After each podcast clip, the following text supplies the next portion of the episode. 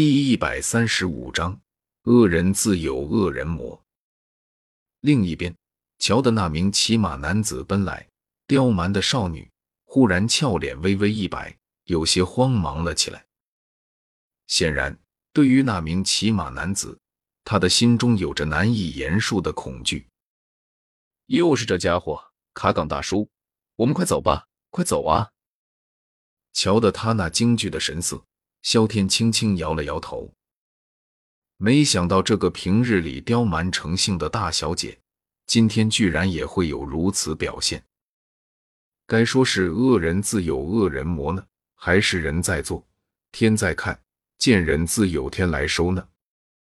在几人说话间，那干瘦男子已纵马而来，目光在卡岗几人身上扫过，干瘦男子不由得咧嘴笑道：“哟。”这不是血战佣兵团的卡岗吗？怎么，这次进魔兽山脉有什么收获啊？听到干瘦男子的话，卡岗眉头紧皱，却是没有丝毫要理会他的意思。对于一个本来就是敌对势力，而且还嘴臭的人，如果可以的话，他真希望能够一刀干掉对方，给耳朵个清净。但是这一切也只能想想罢了。先不说他一个血战佣兵团的普通佣兵，还没资格代表佣兵团挑衅另一个佣兵团。就说真打起来，他也打不过对方啊。既然打不过，又不想被对方的声音脏了自己的耳朵，那就干脆当做没看到好了。瞧得卡岗不说话，干瘦男子也不介意，继续将目光转移到那躲躲闪闪的莲儿身上。淫秽的舔了舔舌头，笑眯眯的道：“灵儿越来越水灵了，叔叔我最喜欢的就是你这种小女孩了，哈哈，那滋味特别棒，以后可别落单哦，嘿嘿。”听得干瘦男子这阵淫笑和他口中的污言秽语，名叫灵儿的刁蛮女却是丝毫没有在萧天面前时的任性，反而是身体急颤着，连忙将身子藏在卡岗身后。不敢再开口说话。显然，对于眼前的干瘦男子，他现在心中有的只是恐惧和畏惧，丝毫不敢再摆出他在萧天面前时的大小姐的架子来。嘿嘿，大爷今天还有急事，就不陪你们玩了。哈哈，下次遇见可不会这么好过。调戏了一下小女孩，干瘦男子哈哈一笑。皮鞭在马屁股上使劲一抽，便欲离开。瞧着干瘦男子就欲离开，卡岗几人都是松了一口气，想走。然而就在干瘦男子马儿急冲而出之时，一道炸响却是猛地在一旁道路上爆响而起，而与此同时，一道黑影也是闪电般从卡岗一行人的身侧。对着干瘦男子疾射而出，人影的速度极快，转瞬间便掠上了码头，然后身体一旋，右脚狠狠地踢在干瘦男子下巴之下，顿时对这一切丝毫没有防备的后者狠狠地挨了这重重的一脚，身体也被这一踢所携带的力量影响着，在半空画起了抛物线，重重地砸落在地。噗嗤，一口鲜血从干瘦男子的嘴中喷出，然后还没等他从这一次的被袭中反应过来，一只脚掌便是踩在了他的胸膛之上。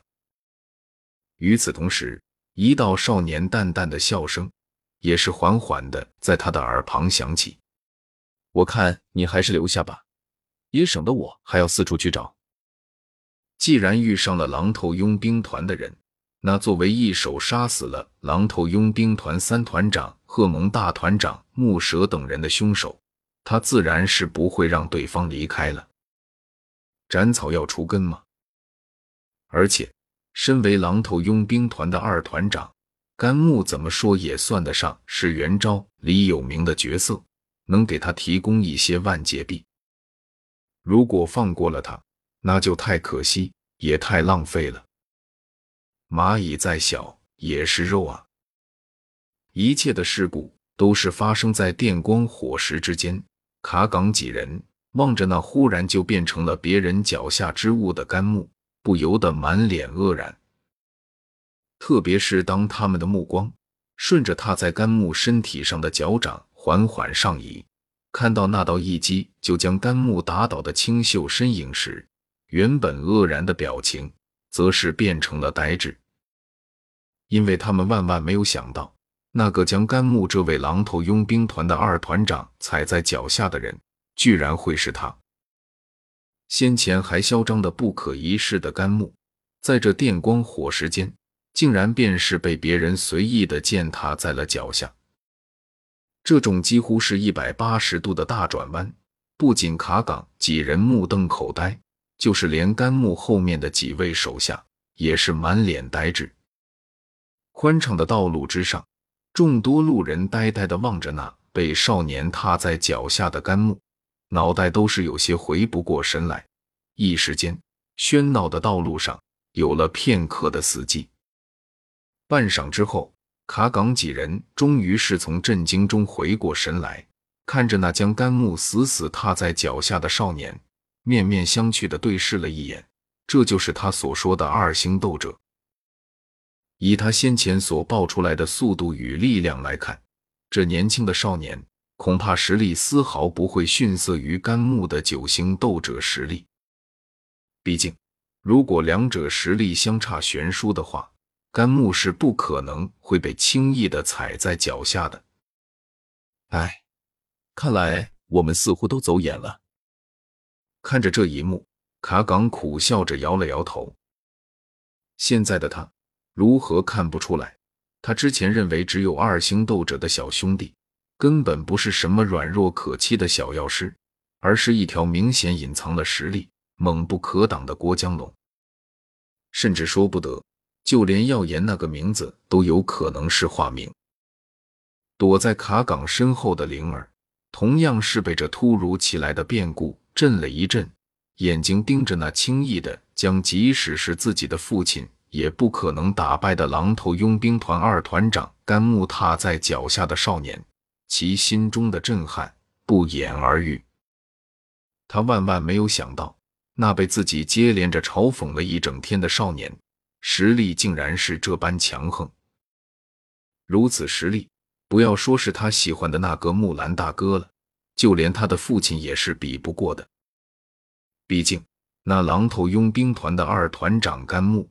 就连他的父亲也是打不过的，亏得自己之前还在实力方面冷嘲热讽对方，现在看来有眼不识泰山的是他自己才对。想起自己这段日子里对其的态度，脸儿娇蛮的脸颊上头一次露出一抹自嘲的笑容。难怪不管他自己如何嘲讽，对方都是犹如未闻。